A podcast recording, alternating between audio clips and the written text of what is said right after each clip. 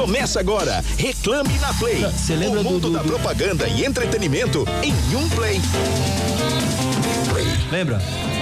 Aqui estamos nós. Sim, sim, sim. Reclame na Play, começando toda terça-feira, a partir das sete e meia da noite. Aqui, na, na, na, na correria. Por quê? Porque São Paulo tá caótica hoje, tá? O mundo está caindo em São Paulo. O mundo está caindo uh, no mundo mesmo, né? Porque a gente tem tido experiências terríveis com a natureza e é inverno quando era pra ser verão. Tá uma loucura, mas aqui estamos nós, como toda terça-feira, eu, Felipe Solari, ao lado de Emerson Souza, meu fiel escudeiro. Você pode acompanhar o programa aí no radinho, no seu radinho, pode ser no rádio do carro, pode ser no seu radinho de pilha, mas você também pode acompanhar a gente nas redes sociais do programa Reclame. Então dá pra assistir a gente no YouTube, dá pra acompanhar também no, no Instagram, cola lá, arroba programa Reclame, ou cola no YouTube, coloca lá, programa Reclame. Por quê? Porque dá pra assistir. A gente tem câmera aqui no estúdio, nosso belo estúdio, dentro da Bandeirantes aqui, maravilhosa Bandeirantes, que ontem estreou o Faustão, a gente vai falar da estreia do Faustão.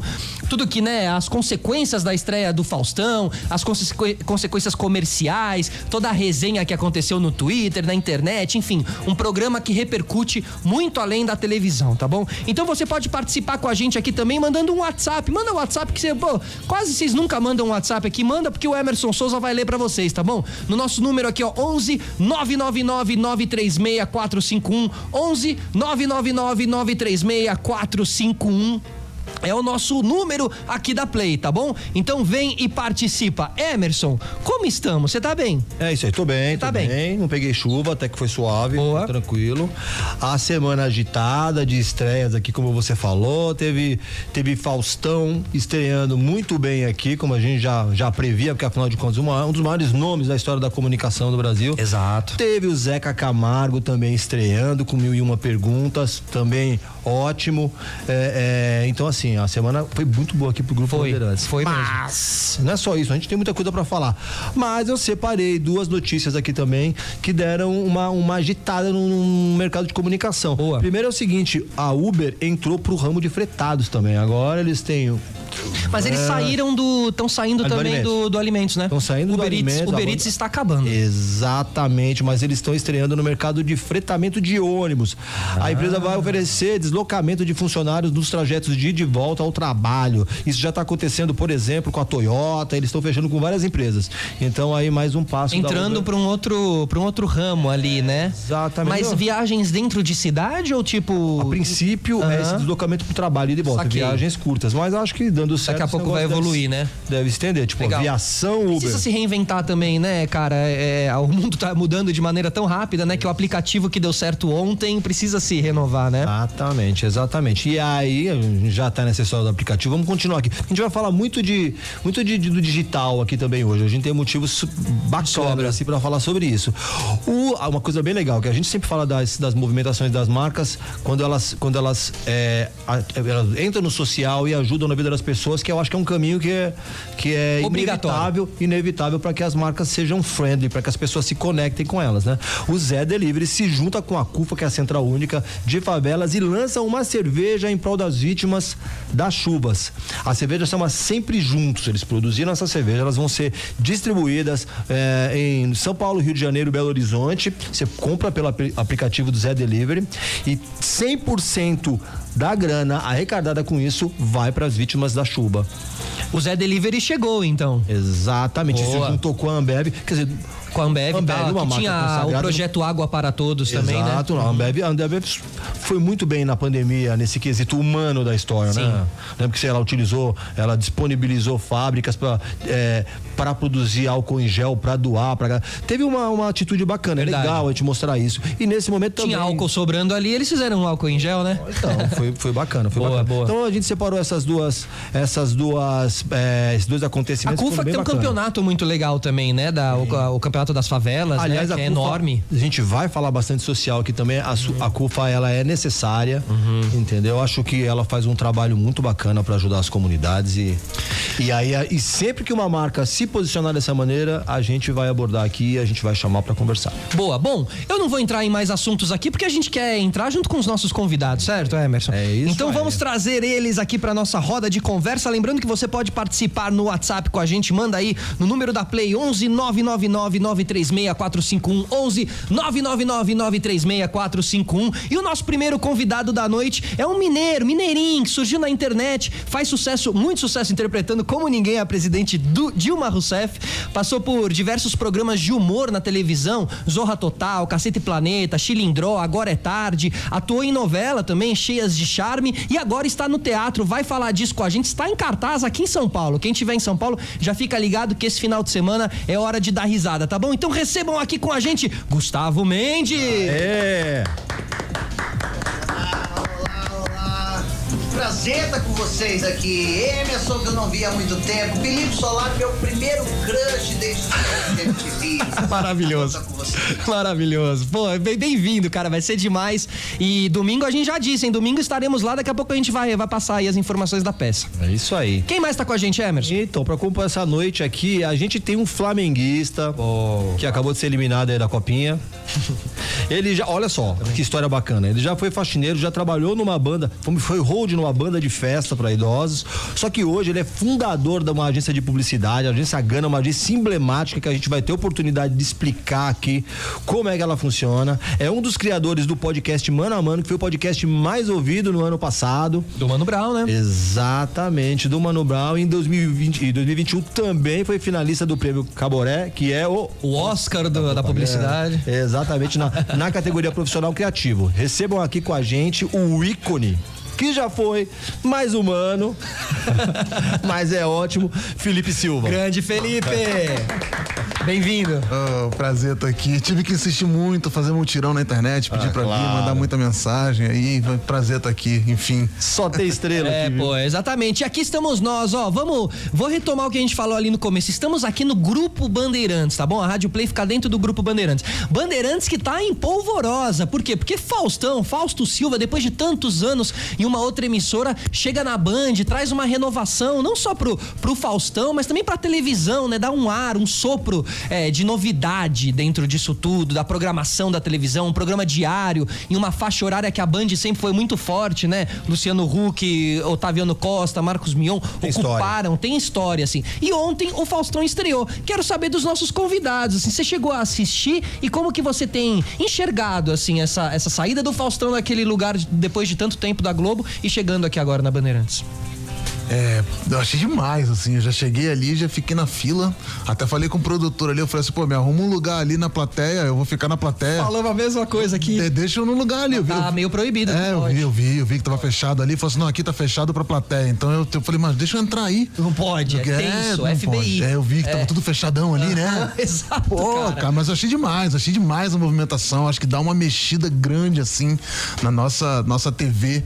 Eu acho que, que é um movimento, pra mim, achei demais. Eu, eu como, como agência de publicidade, eu acho que é um movimento bem. bem Disseram que as marcas estão na fila pra entrar, Sim, assim, eu né? achei, eu achei um movimento maravilhoso, assim, pra gente. Eu- E eu, acho que é um grande comunicador, um dos grandes comunicadores que a gente tem.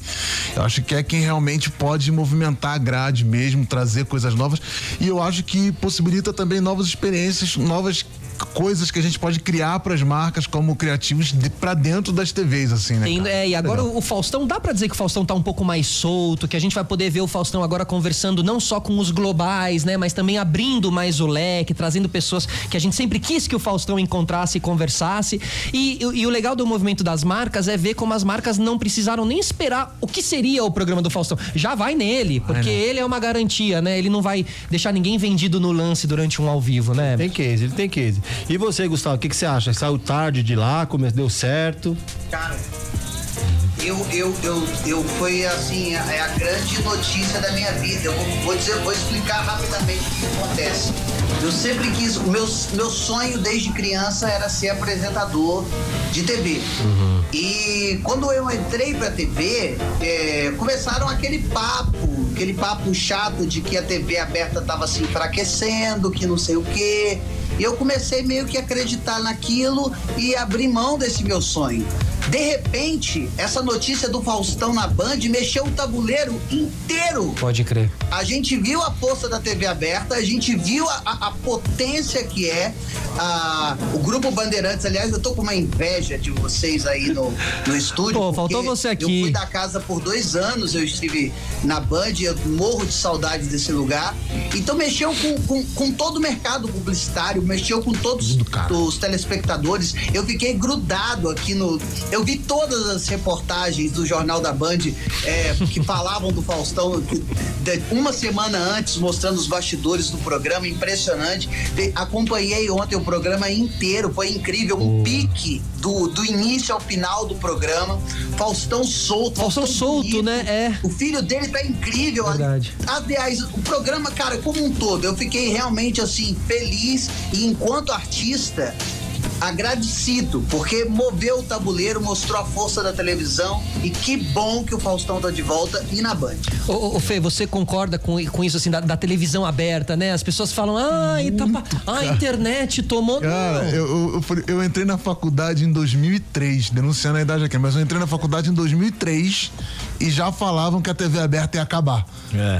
Estamos em 2021 e ainda estão falando, a TV aberta acabou, a TV aberta acabou esse ano que vem, não tem mais. Cara, então assim, todo ano a gente fica, as pessoas, né, os, ficam repetindo a mesma coisa, não, a TV aberta acabou, a TV aberta acabou. O Então, rádio também ia acabar, né? Fazer é, tempão, o né? rádio. Então eu vejo. Aí, aí o rádio vai acabar, o rádio vai acabar. E aí a, a coisa do ano, desse ano agora, 2021, é o podcast. Podcast, que é rádio. O que, que é um É o podcast? quê? On na demand, essência, né? é um rádio on demand, né? né? Você pode. Então as coisas vão se reformulando e eu acho concordo totalmente assim, cara, movimentou, moveu o tabuleiro, mostrou a força e principalmente mostrou a força que tem também os comunicadores indo para outros canais, levando as marcas, reformulando programas, trazendo novidades, o público acompanhando, porque eu soube também que foi estourou de audiência. Muito boa. Então, cara, tem muita coisa que, que, que mostrou o poder de muita coisa e tem muito recado importante ainda. E a repercussão nas redes sociais, né? O Twitter, meu, maravilhoso. Bombou, Não né? dá pra assistir o Faustão sem, sem, sem estar do lado com o Twitter, assim, segunda tela total. É, você vê que o, o digital não matou, aliás, o digital não matou nada, a TV e o rádio funcionam tudo linkado com, com o digital, isso é...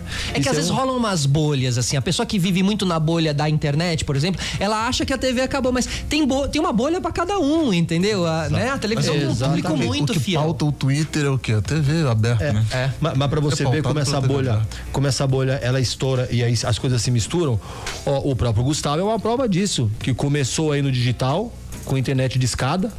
E hoje é sucesso na televisão. Conta É, pra gente como é que foi, como é que foi a sua, a sua chegada nesse universo, nesse universo de comunicação, de humor. Olha, a, a minha chegada nesse, ne- nesse universo foi totalmente despretensiosa, porque não era isso tudo. Ninguém sabia nem como é que se ganhava dinheiro com a internet, como é que se fazia trabalho com isso. Eu, eu entrei na internet porque eu queria mandar um vídeo pro Tom Cavalcante é, de uma imita da imitação que eu fazia da Dilma. Só que eu tava sem grana para mandar por DVD, por Sedex. E aí eu descobri uma plataforma que chamava YouTube, que eu podia subir o vídeo para lá e mandar o link para ele. Que ano, negócio Gustavo? Que ano era sucesso, isso? Virou um fenômeno.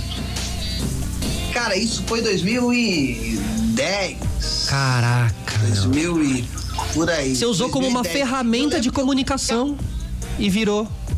Foi exatamente. E não, eu fui capa do Folha de São Paulo é, como um fenômeno da internet, porque o vídeo teve 70 mil acessos. Olha. Então, olha que loucura É. que era. 70 mil acessos naquele tempo era um fenômeno, um estouro, né? E, todo mundo queria. E aí eu passei por várias fases, né? Primeiro teve aquela fase que a televisão achava que a televisão e até mesmo o rádio, o, o rádio não entrou muito nessa roubada, não, mas a televisão entrou numa de querer botar a internet na televisão.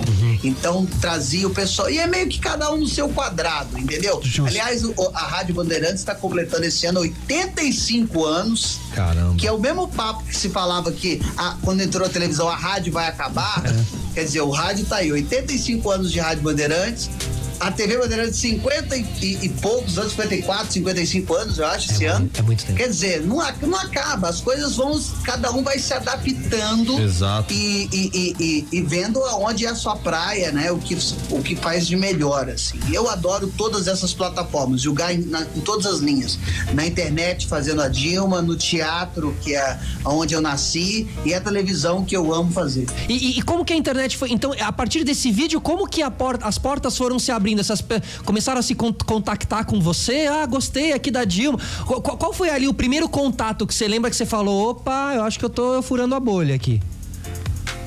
O primeiro contato, é, eu, eu fui, eu fi- fiz isso na internet, mas eu, eu já estava na televisão, estava Ah, tá. contratado na televisão, é, eu fazia o show do Tom, mas aí aparecia pouco e tal, começando carreira.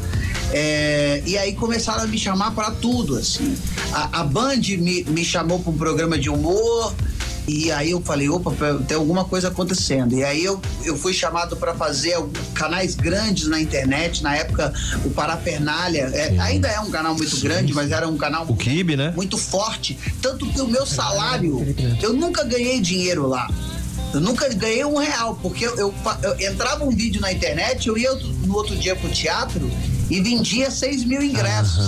Olha. Então eu fui. Com, a, a internet me ajudou a vender ingresso. Então eu ganhava tanto dinheiro com ingresso que hum, aquele dinheiro da, da internet não importava muito. Era um marketing Até porque quase. ele nem era tanto. Hoje, hoje o jogo virou.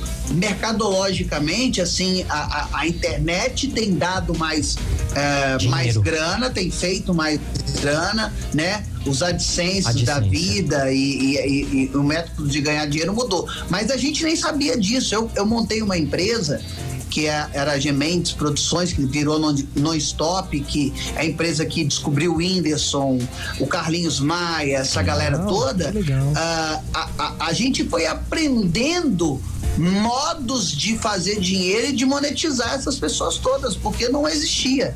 É, a gente foi aprendendo fazendo. Foi igual, é, foi igual o lance da vacina pro Covid. Enquanto tava rolando a doença, tava o pessoal pesquisando Testando, né? e Em tempo real. descobrindo e vendo como é que fazia. Não tinha tempo. O, o, o- o- trazendo o Felipe aqui para essa conversa, a gente começou falando que você, você trabalhou como faxineiro, trabalhou como road. Como é que foi essa transição para essa vida glamurosa do mercado Criativa. Cara, na verdade, assim, eu sou lá de Niterói, é lá do Morro de Santo Inácio. Galera do Morro de Santo Inácio aí que tá ouvindo, mandei pra todo mundo lá ouvir. Ah, tá que vendo? legal. Eu, eu peço muito pra vir aqui, eu tive que fazer um mutirão e eu falei pra galera, pô, agora vocês escutam. e aí, é. Eu, na verdade, eu terminei os, o os ensino médio na minha época, que eu sou um pouco mais velho. Terminei o ensino médio e, e eu fiquei ali naquele limbo ali depois do ensino médio e eu comecei a fazer algumas coisas assim. Tem que se um virar, pro- né? é, tinha um programa na época do governo que os jovens de comunidade se inscreviam e eram, ia trabalhar em alguns lugares. comunicação, Não, assim? praticante o quê? Não, não, de, você se, se inscrevia e ia trabalhar em algum, em algum lugar do governo. Sim. E aí eu, a gente se inscreveu do lado da galera da comunidade e eu acabei indo trabalhar no hospital da Polícia Militar. Mano, você deve Dá ter visto série, muita hein? coisa lá. Aí a gente ficava lá, pô, ficava lá já, já, já trabalhando de faxineiro e tal. Mas aí eu não tinha, na época eu não tinha Isso faculdade. idade? Ali eu tinha 17, eu acho, Tá. 17. Eu terminei muito cedo o, o ensino médio. Aham. Né? Fase de exército. 17 anos, é. Eu não, foi a fase do exército, ele não serviu o exército que ali. E aí depois eu demorei bastante pra entrar na faculdade, assim. Na verdade, eu entrei na faculdade por muita insistência da minha mãe.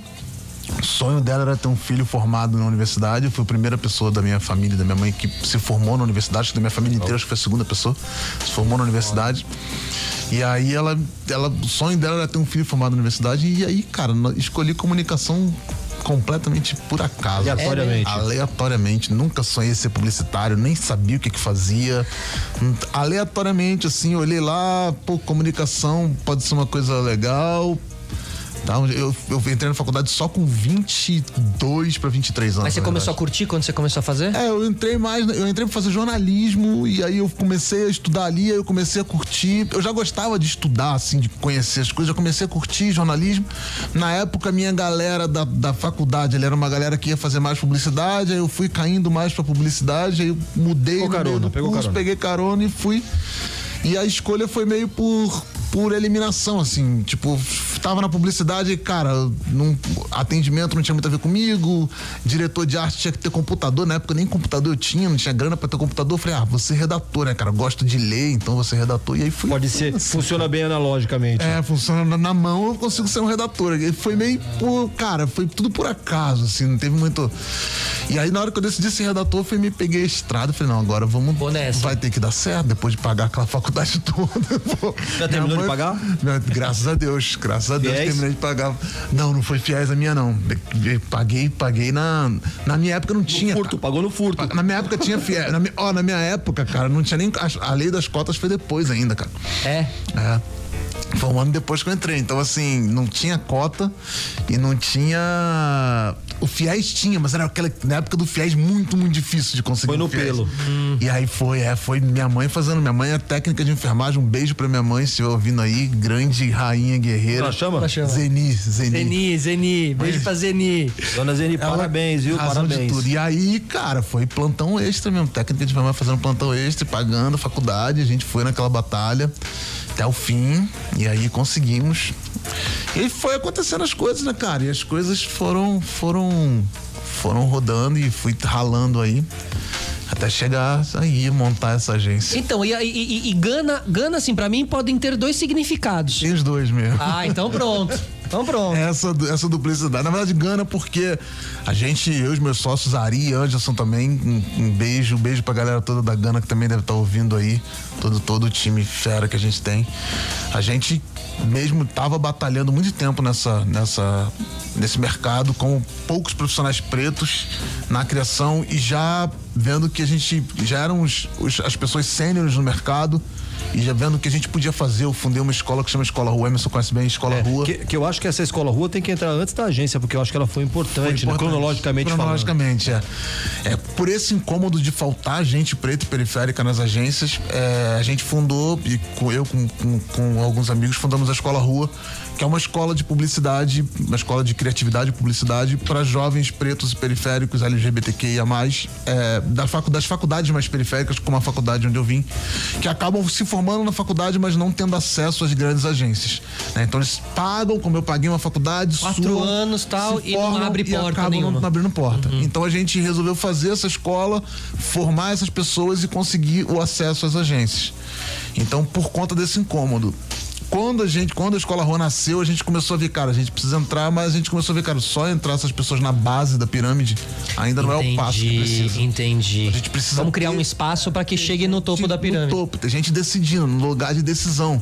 Perfeito. E aí, conversando com esses meus amigos, Anderson, Ari, é, é, algumas outras pessoas é, que estavam próximos, a gente falou, cara, a gente precisa dar um passo que seja tá no topo, tá numa mesa de decisão. E foi aí que a gente resolveu montar Gana, que aí tem essas duas simbologias. O Império de Gana, os impérios mais prolíficos e mais ricos do, da África Antiga.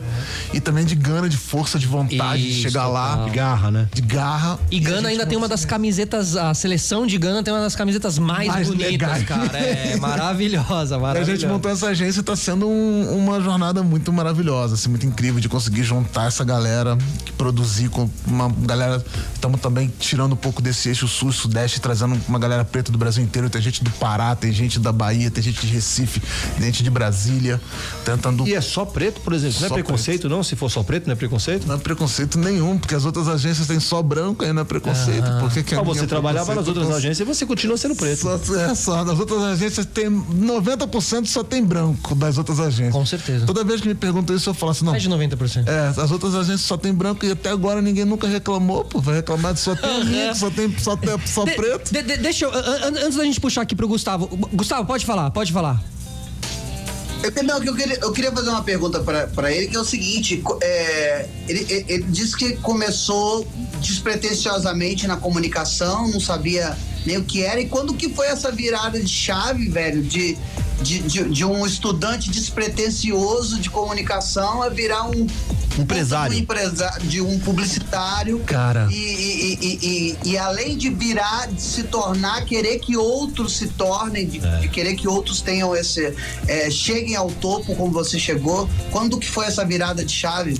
Cara, eu acho que, na verdade, assim, eu sempre encarei como, como um, um trabalho, assim, né? Tipo, assim, cara, esse é o meu trabalho, eu preciso ser muito sério em fazer isso dar certo, em fazer com que isso é, seja levar muito a sério isso, porque a minha profissão, tipo assim, eu tive, sempre tive muito zero ego com essa profissão de mexer estrela, alguma coisa, mas esse é o meu, é a minha profissão, esse é o sustento da minha família, eu preciso fazer muito isso dar certo. Então eu sempre levei muito a sério o que eu fazia, assim. Então sempre resolvi trabalhar muito e trabalhar muito pelo que eu fazia. Então eu não, eu não sei quando foi essa virada de chave, assim, mas eu acho que quando eu cheguei em algum lugar que as pessoas começaram a me procurar, isso é muito comum em publicidade, né? Em, principalmente em criação, as pessoas procurarem com o trabalho delas pra mostrar. Quando as pessoas começaram a me procurar com trabalho pra mostrar, eu comecei a falar assim, cara, agora eu vou precisar fazer alguma coisa pra Pelos outros. Pra poder virar- ajudar essas é, pessoas. Porque tem outras pessoas que talvez venham do mesmo lugar de onde eu vim, que do nada, assim, não tem pai, não tem padrinho, não tem construindo do zero e, e preciso- vou precisar arrumar algum espaço aqui pra essas pessoas, né? E aí foi nessa que eu que a gente seguiu dando esses passos, assim. E, e aí talvez do empresário eu acho que teve um pouco de responsabilidade mesmo, no sentido de, falar, cara, Eu vou pra dentro. Não tenho noção do perigo. é, no meio da pandemia a gente ficaram, se não for agora, vai ter que ser agora ou agora, assim, tava no meio da pandemia, assim, precisa fazer isso, é esse o momento, tava sentindo que o mercado que ia ser o ano disso, sabe, 2020 ali pra 2021, cara, a gente precisa, precisa mudar, aquela coisa tava em mim, assim, eu tava no momento que a gente, tá- a gente tava ganhando essa voz, já tava sênior, assim, ou ia virar diretor, tava virando diretor de criação em alguma agência, ia trabalhar ali, ou era o passo de realmente montar a nossa empresa e, e naquele momento. E graças a Deus, também, graças aos orixás, e sou casado com uma. Com uma mulher maravilhosa e tenho um filho maravilhoso, e minha família me apoiou muito e falou assim: cara, é agora, então vamos nessa. Que bom, né, que teve o apoio ali. É, e porque aí a gente se virou você e tivesse foi. entrado de criativo só numa agência, talvez. Talvez eu Nada estaria, disso. estaria mudando, assim. Então é um, é, um, é um sonho grande. Mas, é, só eu queria falar uma coisa. É, mudando completamente de assunto. Manda ver. Me chamaram aqui, agora eu já vou tomar o programa pra Manda mim. E a gente que vai falar aqui. Cara, eu sempre fui mu- muito fã do personagem da Dilma. Eu precisava falar isso, assim. Eu achava uma coisa Ah, maravilhosa, assim, cara. Assim, assim, incrível aquilo. Sim, de verdade, assim. E eu acho que, ainda bem que você. Porque hoje em dia todo mundo acha que pode imitar o presidente, né? É uma coisa muito banal. Eu acho, cara, era muito bom. Até, até aproveitar. É, pra- é bom. e- É bom, né? E- É bom, e te, é bom. te fazer uma pergunta, Gustavo. Assim, a gente vê muita gente imitando alguém depois que alguém imitou, né? Tem uma coisa até. né? É, Agora, e as pessoas imitam você é, imitando é, a Dilma. essa inovação de É muito pescar, né? É muito legal quando um imitador ele imita aquela pessoa pela primeira vez, ele saca os trejeitos e tal, e aí vira um efeito dominó, assim, né? Como que você faz esse hackeamento de, de personagens, assim, Gustavo? Cara, foi, foi extremamente necessidade, porque o que acontece? Eu, a Dilma estava surgindo no cenário nacional, ela era ministra de Minas de Energia, né? E aí houve um, um problema com o Zé Disseu, o Zé Disseu caiu, que era ministro-chefe da Casa Civil, ela vira ministra-chefe da Casa Civil, os holofotes apontam para ela e ninguém fazia ela. E eu, e eu parecia um pouco assim, começar. Eu fui numa festa fantasia. De eu não Dilma. tinha fantasia, eu botei um casaco vermelho.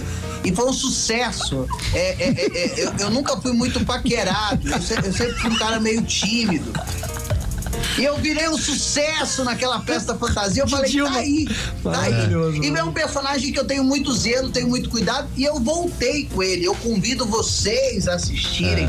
Porque todos os dias das minhas redes sociais, do meu Instagram, Gustavo Mendes TV, no TikTok, tem vídeo novo da Dilma e toda semana tem um pronunciamento dela incrível, assim. Ela tá já falou da variante do vírus, já falou de, de, de volta, de. Enfim, Ma- ela ma- tá- mas, ô, Gustavo- tá incrível, voltei com. Pode falar, desculpa. Eu, eu voltei, voltei agora, tem menos de um mês.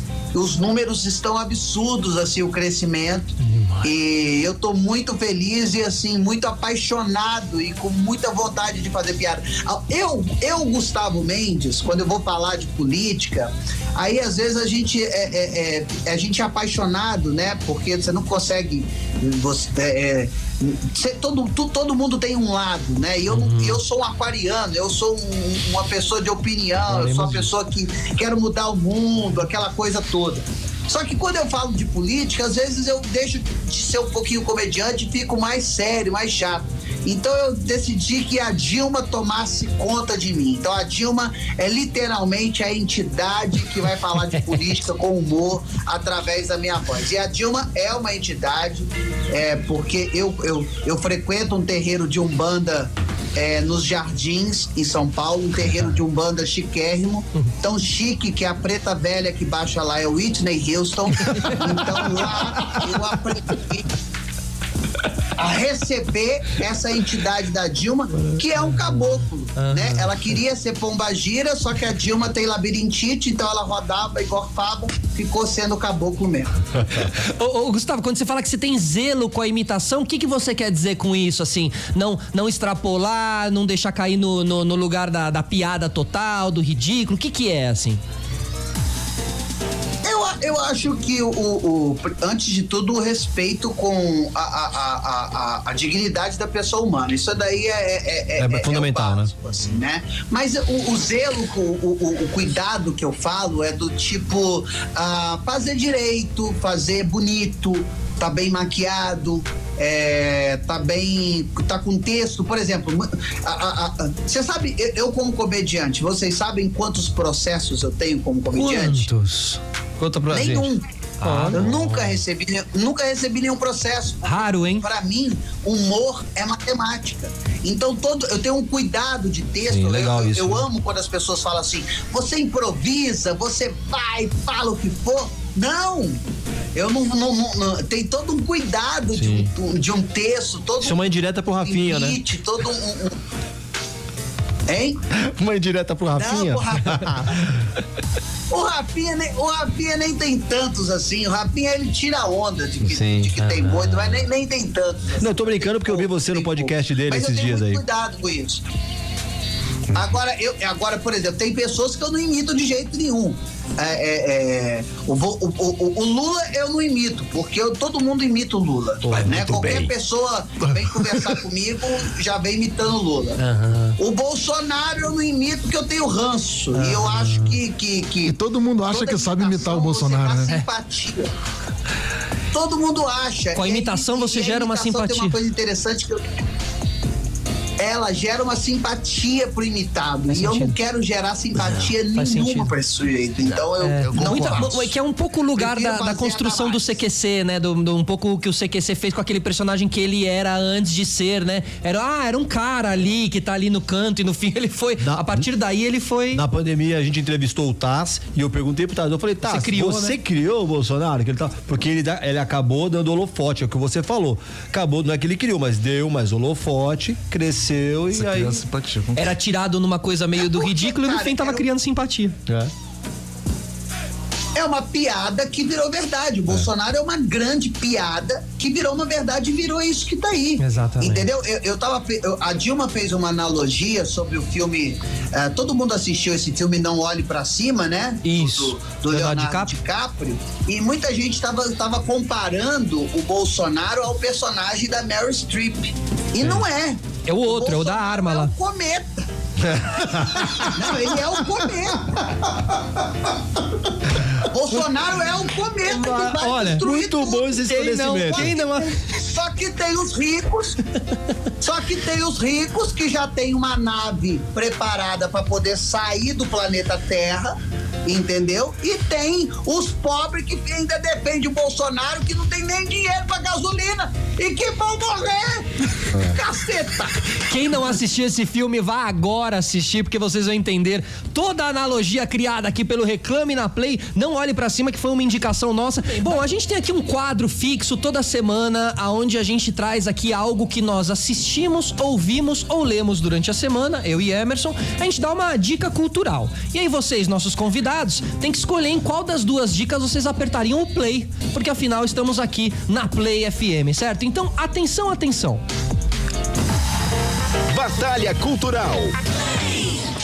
É a nossa batalha cultural. Olé, olé, a nossa batalha cultural. E aí, Emerson, o que, que você assistiu aí durante essa semana? Cara, eu gosto muito de humor, né? Então, assisti um- uma série da Amazon Prime que é muito legal, chama LOL, Se Rir Já Era. Inclusive, eu não sei porque que o Gustavo não tava lá. Ah, verdade. Nessa primeira temporada. É, é uma série apresentada pelo Tom Eu Kawaki. sei. Eu sei porque que eu não tava lá. Vou- Vou querer Então, saber. Eu vou, eu vou terminar e você já conta pra gente por quê. Ó, é apresentado pelo Tom Cavalcante e a Clarice Falcão. Basicamente é o seguinte: eles reuniram uma série de, de, de humoristas que já tem uma história bacana no, no país. Reuniram. Separaram eles numa casa, deixaram eles seis horas convivendo um juntos e eles não podem rir. Todo, cada um vai usar os seus recursos pra tentar fazer os outros rirem e quem ri primeiro ganha um cartão amarelo, depois é eliminado.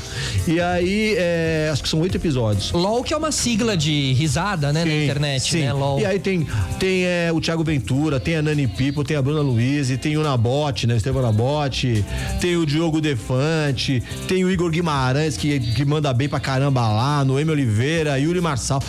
Tem uma galera muito legal. Então é Amazon Prime. Você entra lá, acho que são oito episódios da primeira temporada. LOL. LOL. E que talvez tenha uma segunda temporada, né? Com certeza terá, Aham. com certeza terá. Muito legal. Pra você que gosta de humor, pra você que valoriza o humor nacional, é, essa é a minha dica. E aí eu já aproveito aqui, quero saber do Gustavo por que, que você não tava lá, cara.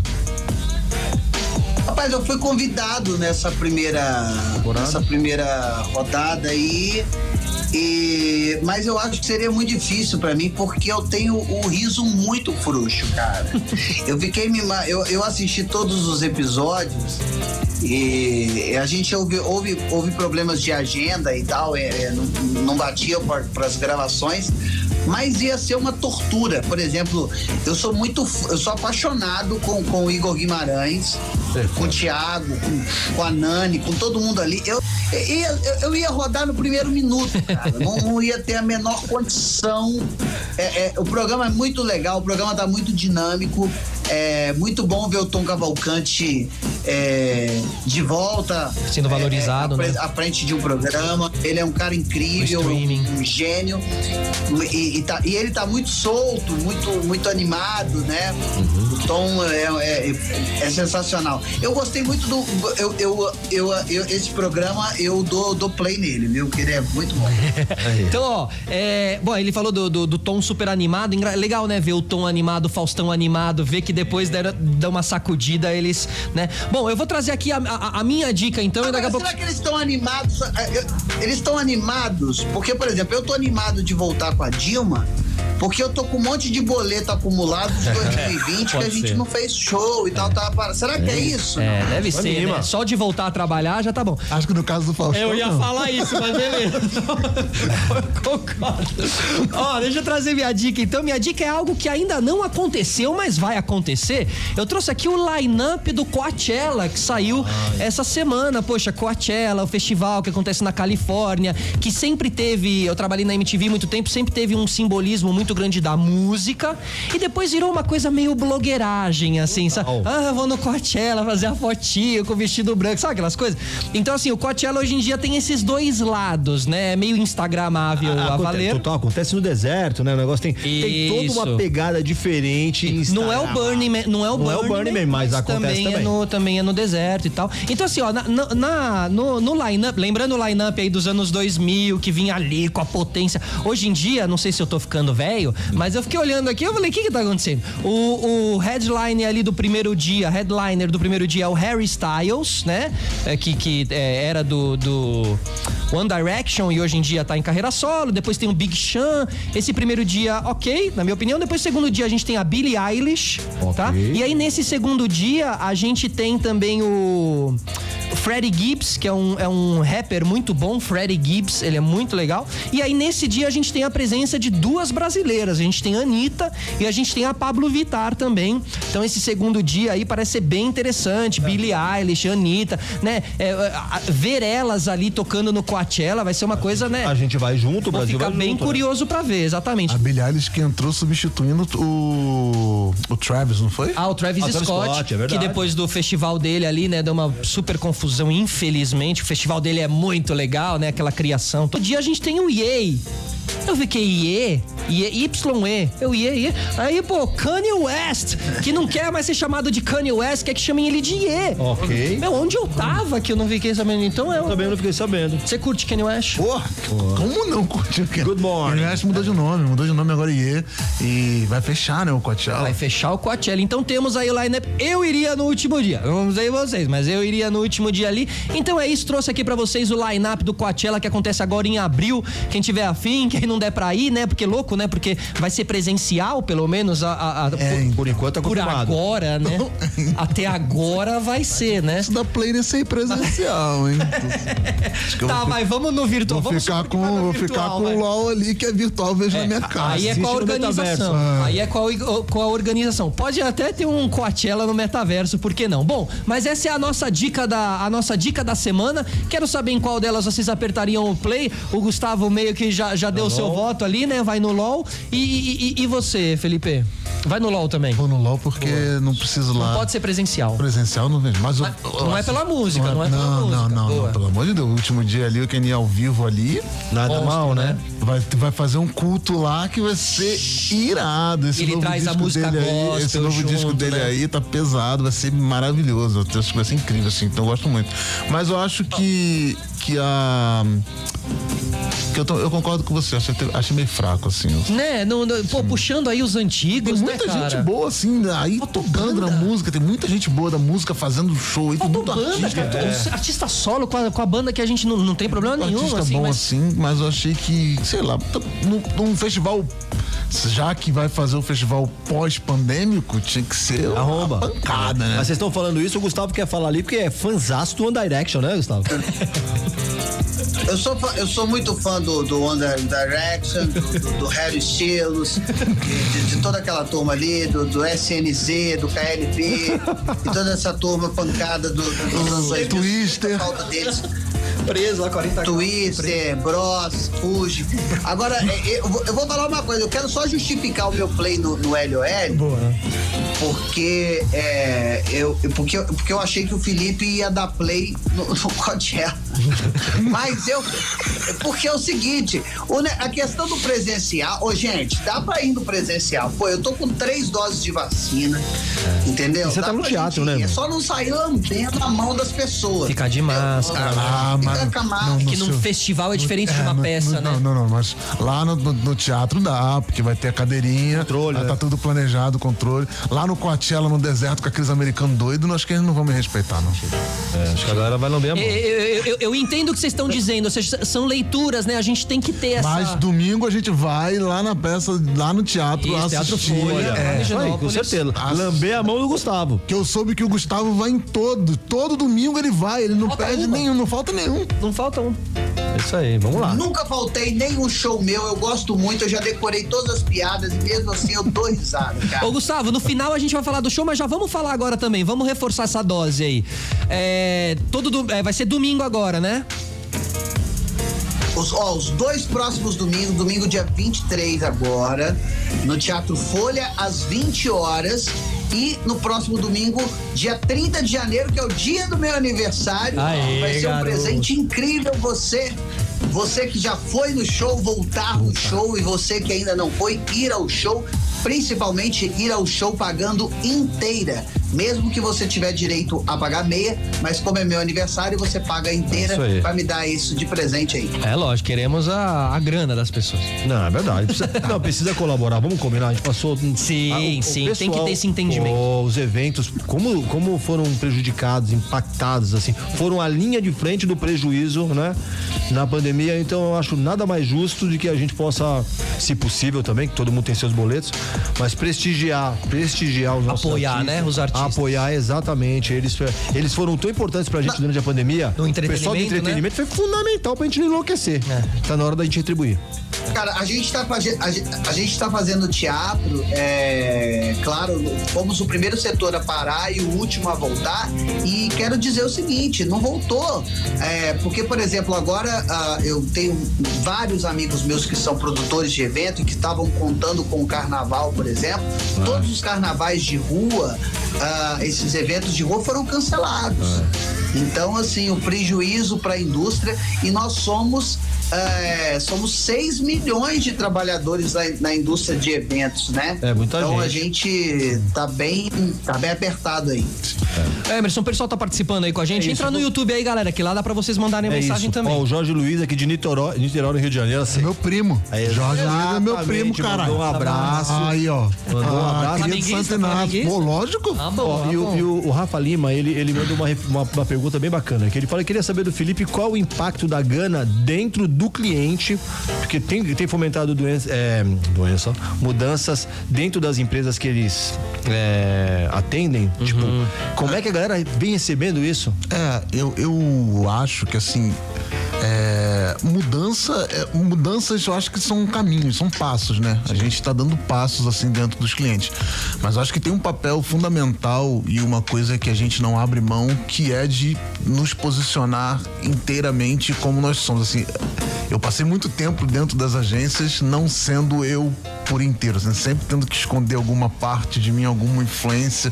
Parece que a gente nunca pode ser a gente por completo e nunca posso ser eu por inteiro fazer Meio as podado, piadas. tá sendo meio podado. Sempre meio podado. E uma coisa que a gente sempre insiste pra galera que chega na Gana é cheguem inteiros, assim, sejam vocês inteiros. Então sempre que chega um pedido pra gente, a gente tenta devolver esse, essa a estra- identidade de vocês. De estratégia inteira, assim. Então, às vezes, é, o olhar do, do, do cliente, o olhar da marca, ele tá errado pra nossa população, pro Brasil. Esse Brasil que, cara, é 56% preto. Esse Brasil que é quase 70% classe C, D, E. A marca tá enviesada, feito por um grupinho de pessoas que tá na bolha. E a gente tem que ir lá e devolver. E às vezes é duro olhar. Essa é a função de vocês, traduzir Então isso aí. acho que as mudanças estão nesse sentido, da gente voltar pra lá e dizer pras marcas, olha, a gente entende o que vocês estão falando, Aham. a gente entende que por que vocês chegaram nisso, mas deixa eu te mostrar aqui o que que é a verdade. A verdade é essa. E aí? E aí, e aí? Você já sentiu de alguma marca meio falar, ih, olha lá, tá, vamos sair. Já. Já, não, não sai fora não, porque Tá. a gente já sentiu assim, a gente já negou muito trabalho. É, já abrimos mão de trabalhos assim, porque a gente sentiu já no começo que, cara, esses caras ainda Não tem verdade. Não querem. Eles querem só. no- então a gente. Espuma. É, não, não vamos, vamos sair fora. Então já, a gente já abriu mão assim. E, e é uma lição muito forte, assim, pra quando você tá começando, cara, abrir mão de dinheiro pra quem tá no começo. Pelos princípios, né? É, é muito, é uma lição muito dura e muito forte. assim, saber que você precisa, saber que você tá no começo. Porque a gente, nós somos uma agência independente, não tem grana de ninguém. Essa grana é nossa, do bolso. Então você abrir mão de dinheiro pelos princípios, porque você acredita naquilo, foi uma lição. Foi assim, um das primeiras, primeiro mês da agência, a gente teve um contrato de um milhão de reais na mesa e tem que falar, não. Vocês não querem fazer de verdade. Então a gente Posicionamento. Dói, né? Dói, dói, então assim, dói no bolso, dói na verdade, mas a gente sabe que a gente tá. Então agora a gente sabe muito bem. Pô, chegou agosto, julho, agosto, cara, começou a chover de gente, porque ia chegar outubro, né? Ia chegar o 20 de novembro ali, tava chegando. Então tá começou a chover de gente procurando. E a gente viu, cara, vocês não querem, vocês não querem fazer, vocês não tão querem só a data, é, né? Vocês não estão com compromisso, a gente teve que abrir mão de muita gente. Então quando a gente vai, a gente já sabe que, que tem pessoas que querem assumir o compromisso e a gente vai lá e falar a verdade. Tem pessoas, cara, vocês, vão, vocês estão prontos pra ouvir? E a gente vai lá e fala.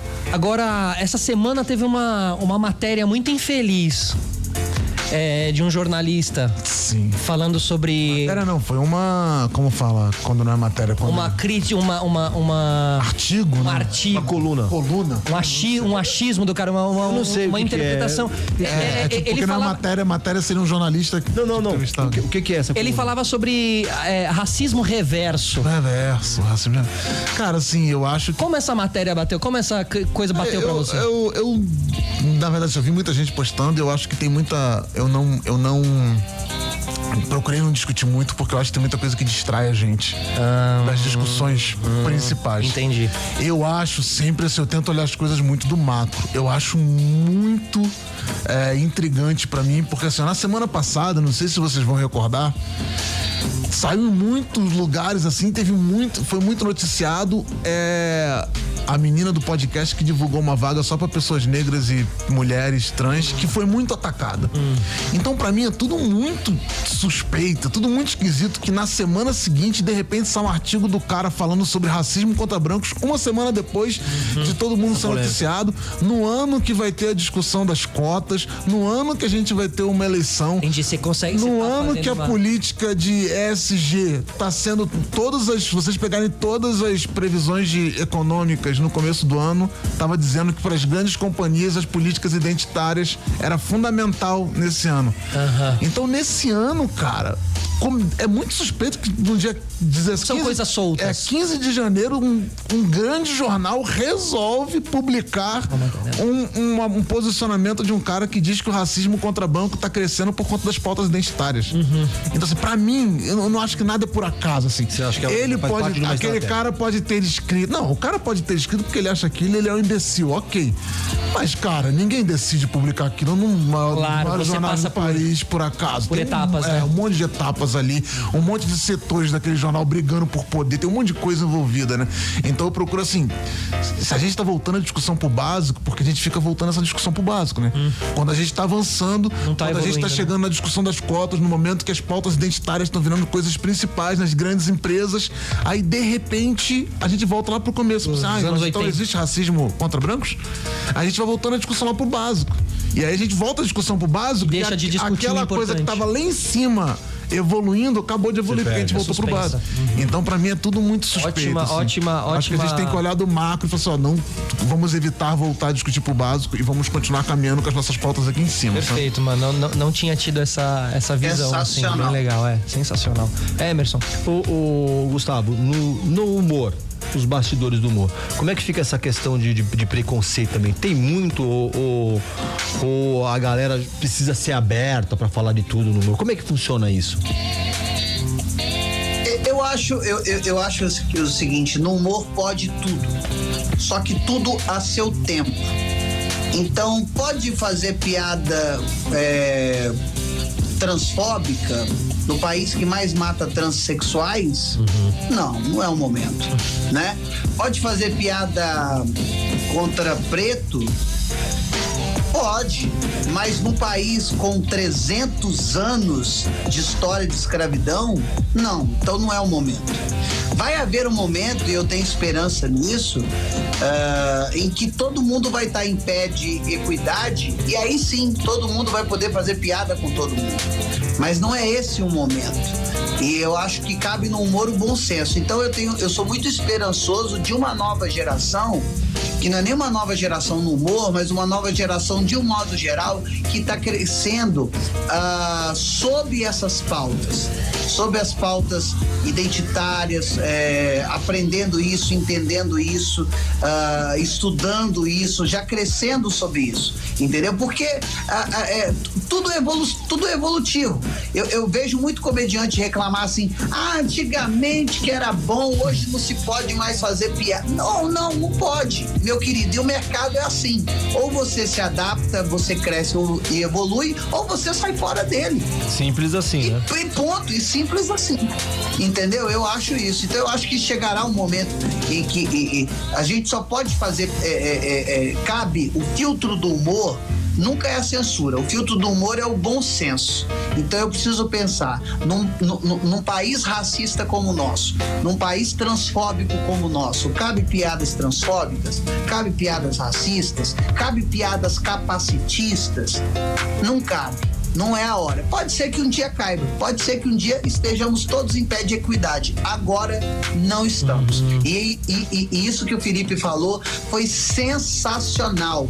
Eu acho que há sempre. A, a, a, a gente parece que sempre está respondendo o óbvio e re- e re-respondendo o óbvio, respondendo de novo o óbvio, voltando sempre a, a, a pauta para o início, lá para trás e nunca avançando. Então é, é muito importante isso, olhar para frente, entender o que a gente já aprendeu e seguir é, é, é, com a pauta por cima, não voltando lá embaixo. É, é, é, isso que o Felipe falou agora foi brilhante, foi, foi sensacional, de verdade. E você vê como o humorista tem que estar por dentro das coisas também para saber, para não cair, né? Para saber o que que tá, o que que pode e o que que não pode. É, Ter uma ó, noção de sociedade. Claro, mas, mas Gustavo, em 2019, por exemplo, você, você assumiu sua orientação sexual. Isso, de alguma forma, te atrapalhou? Eu- e quando eu digo te atrapalhou, eu tô falando tanto na relação com os fãs, tanto nos shows, quanto no digital, e, e- e também falando com, com os amigos humoristas também. Não, me atrapalhou porque quando eu, eu, eu, eu, eu me assumi é, gay, é, eu, eu, eu tava namorando e aí eu- os contatinhos pararam todos. Então foi, foi uma merda pra mim. Esse foi o desserviço. Eu, eu, eu passei a me relacionar, a transar muito menos depois que eu me assumi. Mas é, eu não gosto do termo me assumir, porque parece que eu cometi um crime, né? Sim. Eu tô me assumi, assumi. Ninguém se assume hétero, né? Eu nunca vi ninguém se assumir hétero. Terminologia, terminolo, terminologia são erro. erro terminologia. É, eu, eu nunca, eu nunca me. no- Na verdade, o que, que aconteceu? Em 2019, eu, eu respondi uma pergunta que me fizeram. Pronto. Nunca fizeram essa pergunta pra mim. Nunca nenhum jornalista tinha feito essa pergunta. Por que você acha? Você, você- qual que é a sua orientação sexual? O dia que o cara perguntou, eu respondi, sou gay. Porque eu nunca tive problema com isso. E não tive problema nenhum com os meus fãs. É, até porque é, eu tenho um- uma base de fãs que eu acho que nem acredita muito que eu sou viado, acho que eu tô fazendo onda. E eu falo, não, gente, sou sim, pelo amor de Deus. Vaza um vídeo aí, pô. E, e eu gosto de me apropriar. Eu gosto de me apropriar do termo viado, do termo bichinha, porque durante muitos anos eu ouvi isso como chacota, como Pejorativo. intuito de me diminuir, e eu quero que todos ah, que tentam, que algum dia o te- imaginaram que usar a palavra bichinha fosse diminuir alguém, olhassem para mim e vissem, e, e- e vissem um jovem bem sucedido, feliz na carreira, feliz com a sua vida, é, competente, talentoso, dizendo eu sou bichinha, cara.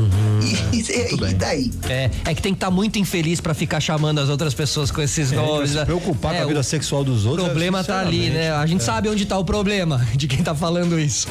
Cara, é. Não, e todo homem, todo homem, todo homem é gay. Só que em níveis diferentes de homossexualidade. Viu, Emerson? Segura essa aí, que- querido. Segura essa, Tem o sujeito querido. que tem relação. Tem o sujeito que tem relação com outro cara. Tem o sujeito que não tem relação com outro cara, não gosta nem de chegar perto, mas em compensação escolhe o vinho pela uva, toma cerveja artesanal. Aí. É o quê? Um desse, um desse aí é o quê? Red, uma white. Entendeu? Esse é, esse, é um, esse é um homossexual não praticante. É verdade. Com certeza. É verdade. Tá vendo? Você que tá ouvindo aí. Compra calça de marca. Compra calça de marca. Deixa eu falar. Felipe Solari vive comprando calça de marca. Direto. O homem de verdade, ele não compra calça aqui. O homem de verdade não compra calça, ele ganha calça. É isso. Só tem duas. Uma pra sair e outra pra trabalhar. Isso, esse é o bruto. Esse é o- isso, eu, lumber eu tenho umas 15, Gustavo. Fudeu, eu tenho umas 15. É, Tem bastante calça também, cara. Não, Felipe. Felipe, Felipe Solari deixando a gente sonhar.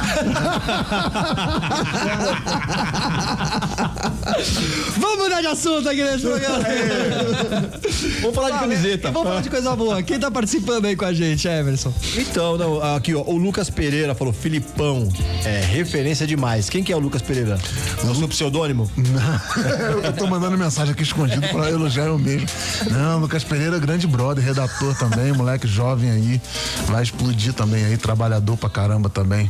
Moleque bom. Felipe, é. Lucas Pereira se auto-intitula Cris. Ele se apresentou pra mim como Cris. Daí um dia eu pedi o nome dele pra uma vaga, ele mandou Lucas Pereira.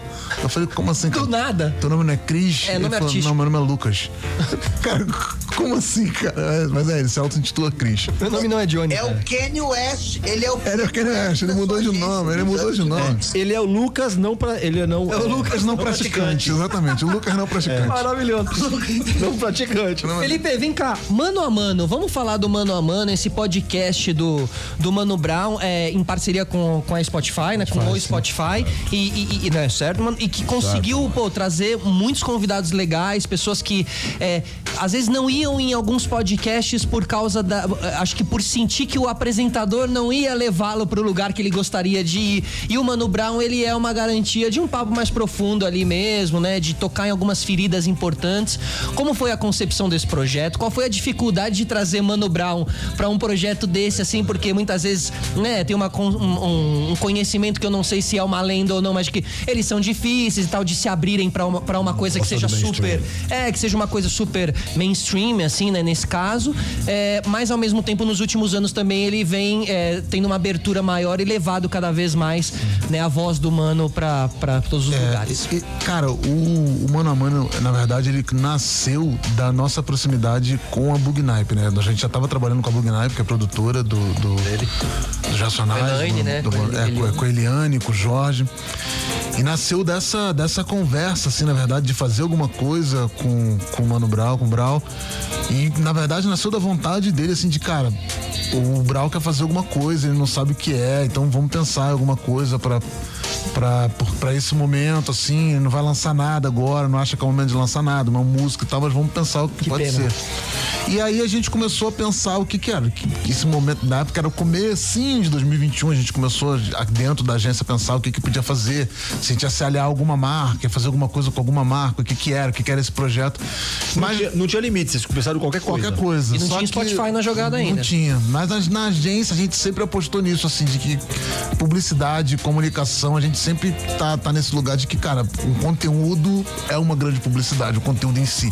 Não precisa fazer um comercial, não precisa fazer um brand, alguma coisa pra marca. E nem precisava ser uma ação de influência como o Mano Brown, podia ser um conteúdo em si.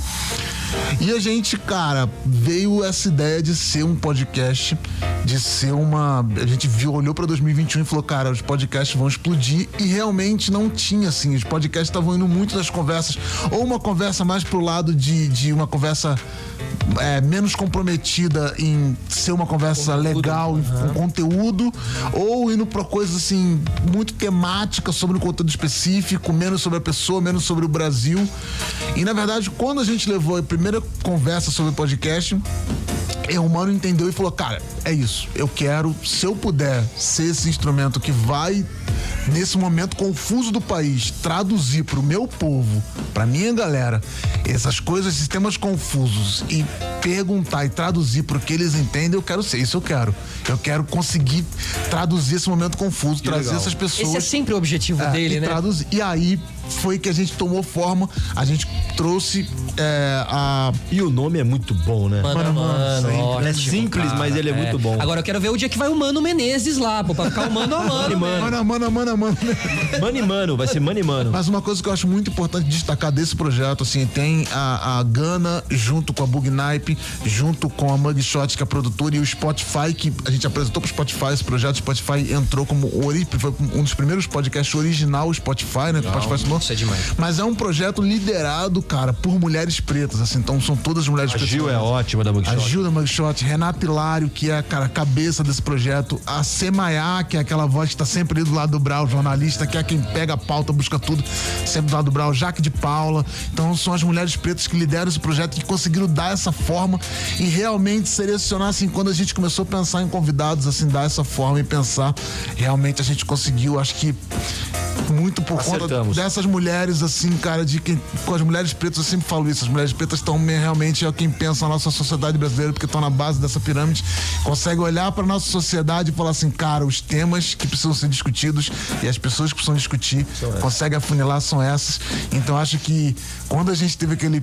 Foi o episódio, episódio piloto e o primeiro episódio que foi lá, que foi logo depois do Big Brother, que a gente trouxe é a Carol.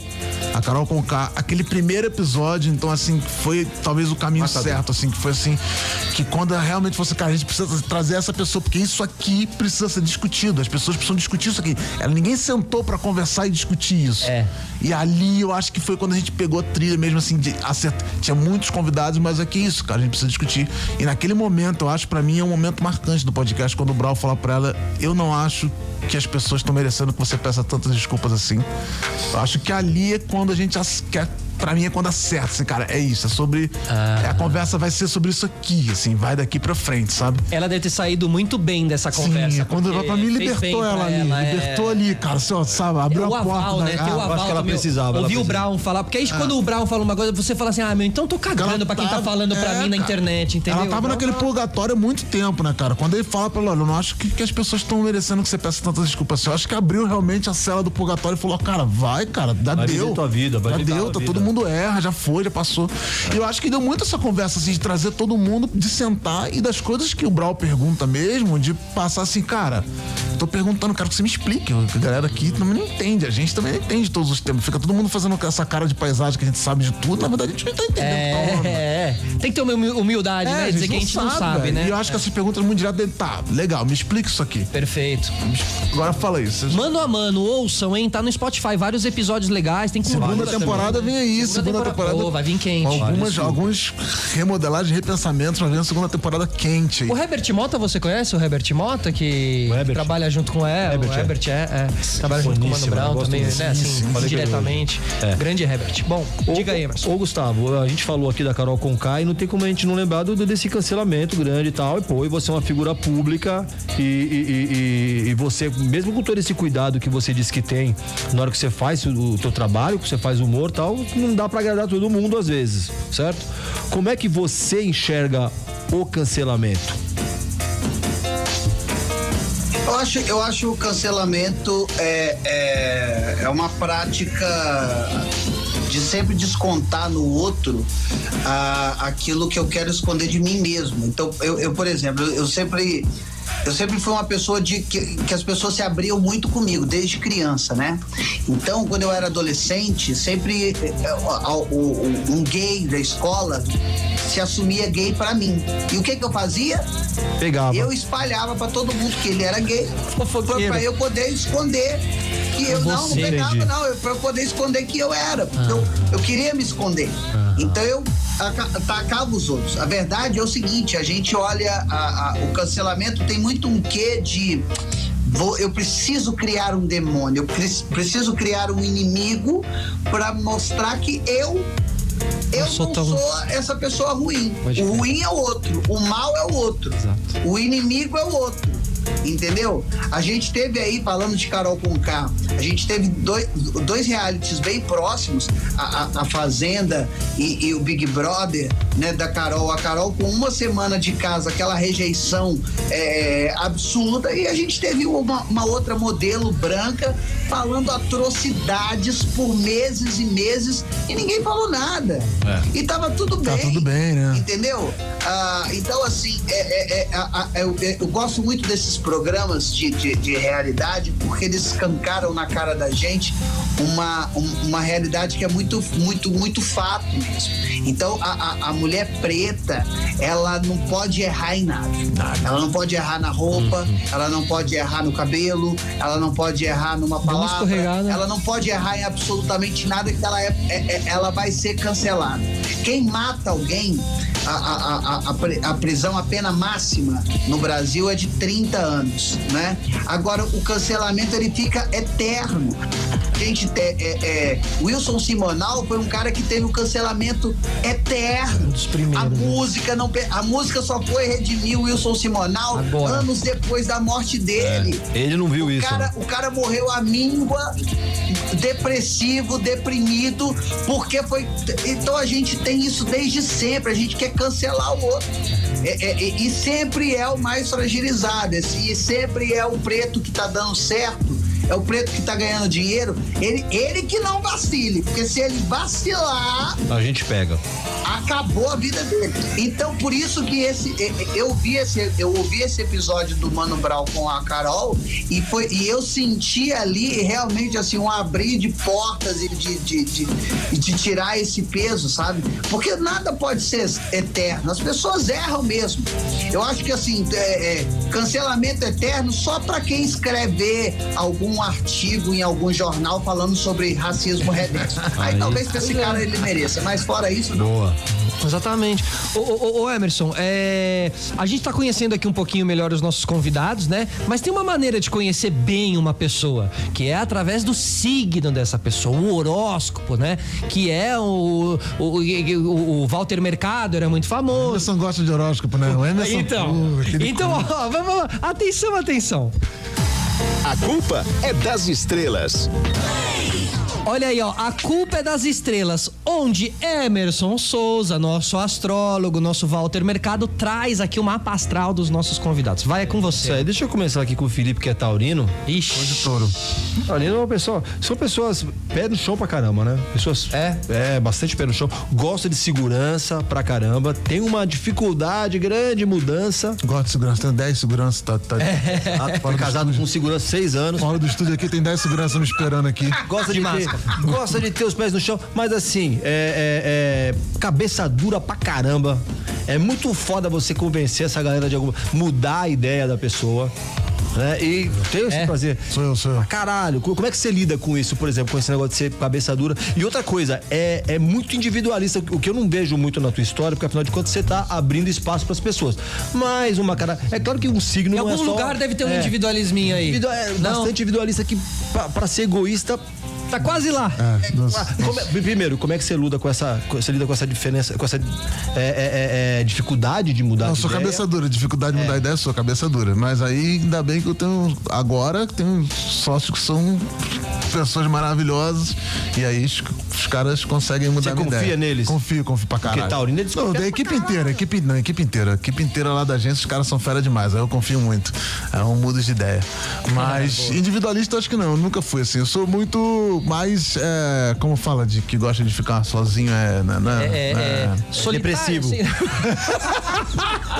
Sou Suicida, depressivo, cara, começa- suicida. sou Introspe- depress- introspectivo, é. introspectivo. Eu gosto de ficar sozinho, assim, mais na minha e tal, mas não sou individualista, assim, eu sou bem. O- Outra coisa que Taurino é mão de vaca pra caramba.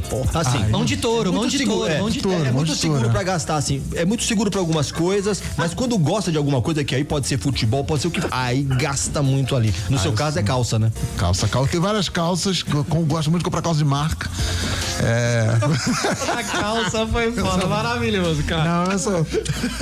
Não sou muito gastador, não, cara, assim, de verdade. Não sou dos mais gastadores. Outra não. coisa que, que os taurinos são bem famosos é pelo prazer gastronômico. É, isso não não sou. necessariamente Isso aí é uma você parada- come muito, não é que Ah, todo tá. taurino é gordo, mas assim, valorizar a, A comida. É, então, não sou muito Não? de comer. Essa galera fala muito disso. Pô, Taurino não gosta de comida. Cara, eu não sou muito de. de Deve ter um comida, assim. Ascendente Eu por aí, hein, Emerson? Eu tenho algum erro no caminho aí do Taurino aí que eu não O sou. algoritmo muito errou? de- Algoritmo bagunçado. Algoritmo, é, Algoritmo bagunçado. Tô com o algoritmo errado. Eu não sou muito desse prazer da comida. Cara, Nunca eu não teve? sou assim, cara. Tem coisas que eu gosto muito. de Churrasco eu gosto muito. Pipoca eu gosto muito. Pipoca com churrasco, então? Pipoca, porra, pipoca. Eu e meu filho, cara, a gente se amarra Pipoca. pipoca. Pipoca de panela. Pipoca Chupoca. da pipoca da outra. Aqui, mas. Ô, ô, ô, Emerson, É. só uma pergunta. Essa coisa do, do gostar de comida não é uma coisa de todos os signos? Porque, tipo assim, se você não comer, você meio que morre. Não, não. Mas aí não é gostar de comer. Você pode comer porque você precisa, mas o prazer Você gastronômico. fala que, tipo assim, o, o taurino é aquele que faz um- um- uma viagem, faz turismo. É, não Ah, gastronômico. Gastronômico. Ah, aham. gastronômico. Não faz. Agora, agora o Gustavo. E é o Gustavo, aquariano. o que que ele... Ixi... Gustavo é aquariano. Aquariano, aquariano é meio desprendido. Até a é câmera criativo. tentou- até a câmera tentou ir embora lá, você viu? chacoalhou. Criativo pra caramba, criativo. A, a galera vê o, vê o aquariano como assim, não me leva muito a sério, parece que não é muito de relacionamento. é, assim, só que se você. Só que se não notar que é gostado, fica puto. Não, ninguém percebe que um aquariano gosta dele, mas se o aquariano achar que não é gostado, aí começa a fazer imitação, chacota.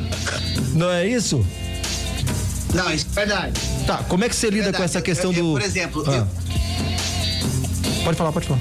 Eu sou, não, eu sou péssimo com rejeição.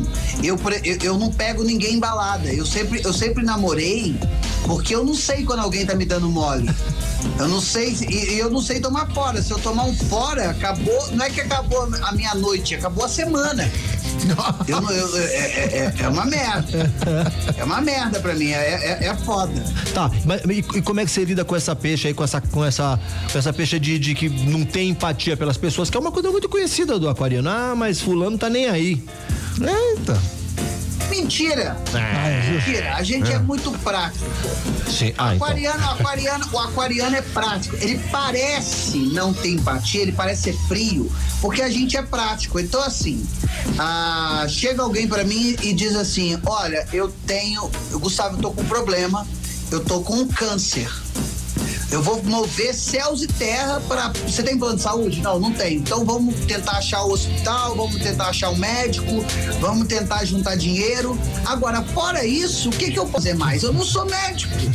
Então eu entro para dentro do meu quarto, eu não, eu, eu, eu não tenho como ficar me preocupando o dia inteiro com aquilo. Então, assim, eu, eu, eu, eu, não sei fazer arte, eu não sei fazer. é, é, eu, não, eu, eu não sei criar uma identidade visual. Então eu mando para uma pessoa fazer. A pessoa fez entregou no horário, ela tem aquilo. Se ela não. Eu não vou ficar o dia inteiro cobrando, o dia inteiro ligando, o dia inteiro dando opinião. Sabe? Mas, mas a gente se importa, Aham. nosso jeitinho. A gente só é muito prático. Todo mundo entendeu isso. E a, outra, outra coisa, outra coisa que é bem conhecida do aquariano é a, a excentricidade. Então as manias meio louca. Você se Ah, é? acha É mesmo? Ih, mania louca. Artista já já é famoso É, ter mania já louca. é. Já tem. Não, é muito criativo, é muito criativo e assim, muito desprendido também. Aquariano tem um negócio interessante que é o seguinte: o negócio da praticidade que você falou. vai- por exemplo, o personagem, fiz, gostei pra caramba, não deu, certo, foda-se esse personagem, vou passar Entendi. pro outro. Não se Você apega se sente muito. assim também? Seria um bom editor. Se- Sou, sou total, isso é total. Eu sou muito desa, eu sou desapegado de tudo, assim, coisas materiais, é, eu sou eu sou desapegado total. É, mas eu, eu, eu, eu me e- e mudo também muito rápido. Tipo, não, não deu certo isso, vamos fazer outra coisa. Mu- Mudo, sem, sem problemas, assim. Só que a gente sempre pensa, o, o, aquari- o aquariano, eu, eu me sinto muito pensando no macro. As coisas engra, engraçado isso. É, é- a gente não, não, não tá preocupado com o, o, o, o amigo que não tá é, se dando bem no, no relacionamento. A gente tá preocupado por que, que as pessoas do mundo não estão se relacionando direito. Entendeu? É, é mais é o macro. Entendi. Entendi. Eu acho que você. E como é que a Dilma, por exemplo, explicaria essa praticidade dos aquarianos? Olha, eu vou, eu quero, eu quero primeiramente é, saudar a, a, a mandioca de cada um de vocês, uma vez que são todos homens presentes é, nesse programa no, no Reclame. Olha, vou dizer a vocês uma coisa, eu acho muito, muito bem é, falado isso que você disse sobre a questão do, do aquariano. O aquariano, ele muitas das vezes pensa, quem dera ser um peixe para em seu líquido aquário mergulhado. Eu, e, e nisso eu quero dizer a vocês, sejam todos aquarianos, desde que nasçam em janeiro ou em fevereiro. Muito bem. E, meu, tá tão dentro, né? Que não precisa do texto pronto. Já, já tem a, Ele já sabe como é. Quando você muda o chip, você começa também a pensar como de você vai totalmente pra Dio. É isso que você falou, né? Você incorpora realmente, né? Recebe, é. É, não, ela, ela, ela, ela habita, ela habita aqui dentro de mim, assim, há uma, uma, uma parte dela. Eu virei, virei muito de. E vou falar uma coisa pra vocês: eu, eu não, não, não estudei o personagem pra fazer. Foi muito intuitivo. É uma coisa de conexão muito louca, porque a Dilma não aparecia muito. Ela não dava, não fornecia material pra você estudar. E aí eu comecei a fazer e os jornalistas mandavam pra mim assim: como é que você sabe que ela é assim? Você conhece ela? Como é que você sabe? Imaginário uma ali. Coincidência. Foi, E vo- É, vocês já se conheceram? Vocês já se conheceram? Já, eu lembro. A gente, a gente até transou. uma- Não, sacanagem. É, a gente se conhece. A gente se conheceu uma vez na, na Band, cobrindo as eleições aí na Band. Eu tava trabalhando na Band nessa época, mas a gente não se falou. A gente se falou mesmo depois do impeachment, uh, na, uh, num jantar que teve. E, e aí eu encontrei com ela e pude imitá-la pra ela. Eu lembro, você imitou a Dilma pra Dilma. E, e, ela aceitou? Eu tive. Eu... Cara, ela, eu, eu nunca me esqueço do que ela disse. Ela disse para mim assim: é, olha, o, o, o, Gustavo, vou dizer uma coisa. Quando você faz a imitação, nós pensamos, veja bem, muitas vezes a gente quer ser. E, eu, até hoje eu não entendi gostou.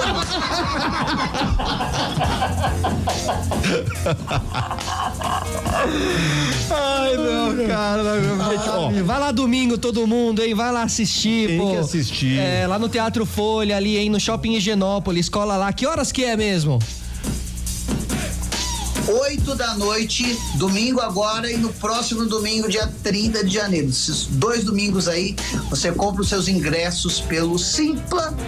E, e vai lá no meu Instagram também, acompanha. Tem vídeo novo da Dilma todo dia, inclusive soltaram um vídeo hoje. Maravilha. Agora, Felipão, é, a gente falou muito aqui, né, dos conteúdos, da onde, para onde vão os conteúdos. A gente falou de Spotify, a gente falou de YouTube. Queria falar um pouquinho de streaming. Como que vocês têm enxergado o streaming, assim? Quais são os, uh, sabe, os lugares que dá, que, que, que, que o streaming tá permitindo, assim, para você, no, na linha de trabalho de vocês? Eu vou falar do Netflix, que é meu cliente, boa, maravilhoso. Boa, boa. Fazer o jabá. e como que eles têm aberto as portas é, e... Cara, e... eu acho que eu acho assim, ó, a gente tá no momento de, da publicidade das agências, pelo menos vou falar da minha agência, não vou falar da publicidade no, no geral, porque eu não sou aquariano que vejo as coisas no modo macro. Mas é que assim, a gente vê muito esse lugar da, da publicidade construindo coisas além da, do comercial de 30, do, dos formatos padrões. Por exemplo, por que, que um podcast não é um, um material de publicidade? Quem disse que não é? Quem disse que uma série, quem disse que um documentário não é um material de publicidade? Depende de como você faz, ele pode ser uma grande publicidade.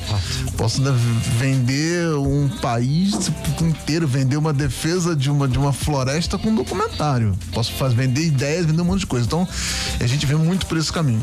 O trabalho que a gente faz para Netflix é, tá sendo muito legal. A gente tá fazendo o lançamento, vai fazer agora o lançamento de uma série, o primeiro é, sitcom uma série de comédia vai ser a primeira sitcom brasileira do Netflix, que a gente vai lançar agora em fevereiro. Não que posso legal. dar spoiler. Legal. Ah, legal. nada, nada. A gente tá fazendo, mas vai ser. Já tem elenco, já, já tem, tem, tudo? Tudo, assim, oh. primeira sitcom brasileira, a gente vai lançar, então fiquem ligados aí. A Gana tá fazendo a campanha e tal, então vai ser muito legal, assim.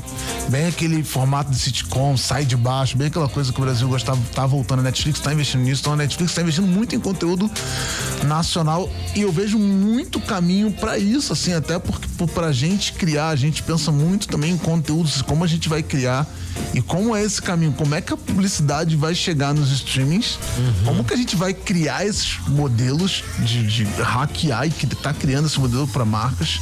É, para dentro desses streams assim, a gente não tem uma fórmula pronta, mas como é que a gente vai chegar? Como que a gente vai estar? Tá? A gente tem lá projetos, hoje a gente está criando projetos de documentário lá dentro da agência, a gente tem dois, duas ideias já de projetos de documentário, mas tem programas de projetos de conteúdo também, programas, né?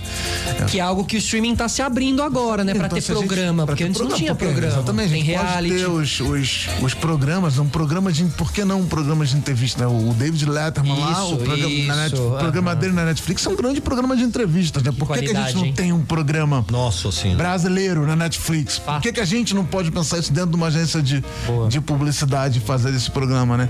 Então acho que é muito sobre entender esses conteúdos e como a gente vai produzir, criar esses conteúdos e produzir eles para jogar nesses streams. E, e, e, entender também do Gustavo, né? Como que ele enxerga para os humoristas e para o humor o, o, streaming, né? Ou seja, é, chegando, eu vejo muito o show, né? O, o, coloca lá o seu próprio show ali, o seu próprio stand-up, mas tem várias outras fórmulas assim. Como você enxerga? Você acha que também a, ajuda a não depender apenas da TV, né? Para colocar os conteúdos?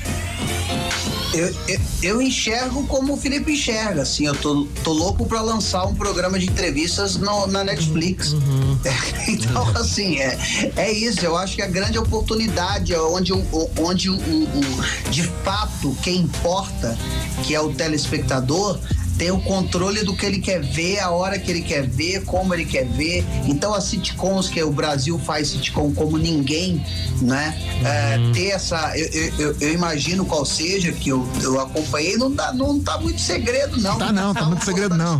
Podemos falar o nome, chama, o nome eu posso falar, chama Sogra que te pariu. Oh, porque a sogra que te pariu. Sogra que te pariu. Grande Rodrigo Santana. Grande Rodrigo Santana. Rafael Zulu, Rafael Zulu, Bárbara Suti, tem o, o Pedro Pedro. Agora entregou tudo, pô. Ah, não, não posso entregar a campanha. Foi só empurrãozinho, você viu? Ah. Como o Taurino é? Como o Taurino é? Era só um cutucãozinho. Não, não, o né? nome já pode. Já pode procurar no YouTube, tem lá já um teaserzinho. Não posso entregar a campanha ainda, mas a, a série eu posso falar. Chama Sogra que te pariu. Estamos fazendo a campanha, tá linda. Ó, Sogra que te pariu no Netflix em breve. Deixa eu só perguntar. Gustavo, rapidinho, o programa tá chegando Marav ao fim. Maravilhoso. Ó, tá chegando ao fim, mas eu quero que você diga como é que é a tua relação com as marcas. Até porque a, o programa é muito acessado pelas marcas, também pelas agências. Eu quero que as pessoas te vejam aí como, como um é, potencial parceiro potencial parceiro. Cara, eu, eu, eu, eu sou um cara que. Eu, eu sou do que eu acredito, eu sou um cara que. É, eu, eu tenho uma. Eu sou muito aberto à parceria, sempre fui, sou um cara fiel, né? O aquariano é fiel, o aquariano é real. Verdade. E verdadeiro. Eu acho que a gente tá.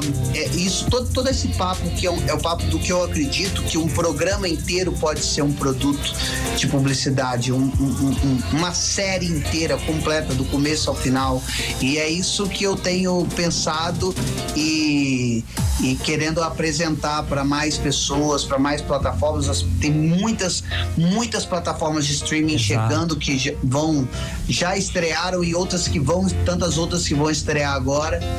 Então eu tô bem, é, bem otimista olho, né? e preparado para mergulhar nesse universo de cabeça, assim. Boa, é isso aí. Pessoal, olha, muito obrigado pela resenha. A resenha foi longe aqui. Se, se não passa aqui o Betinho pelo vidro aqui, a gente esquece que tem que terminar o, que tem que terminar o programa, mas precisamos aqui nos despedir. Hoje recebemos aqui Felipe Silva, sócio e diretor criativo da Gana. Felipão, muito obrigado pela presença. Continue cara. fazendo mutirão na internet para voltar aqui no programa, porque eles não me chamam. Ah, é a sua tá vendo? É, sua. é o Emerson, é o Emerson.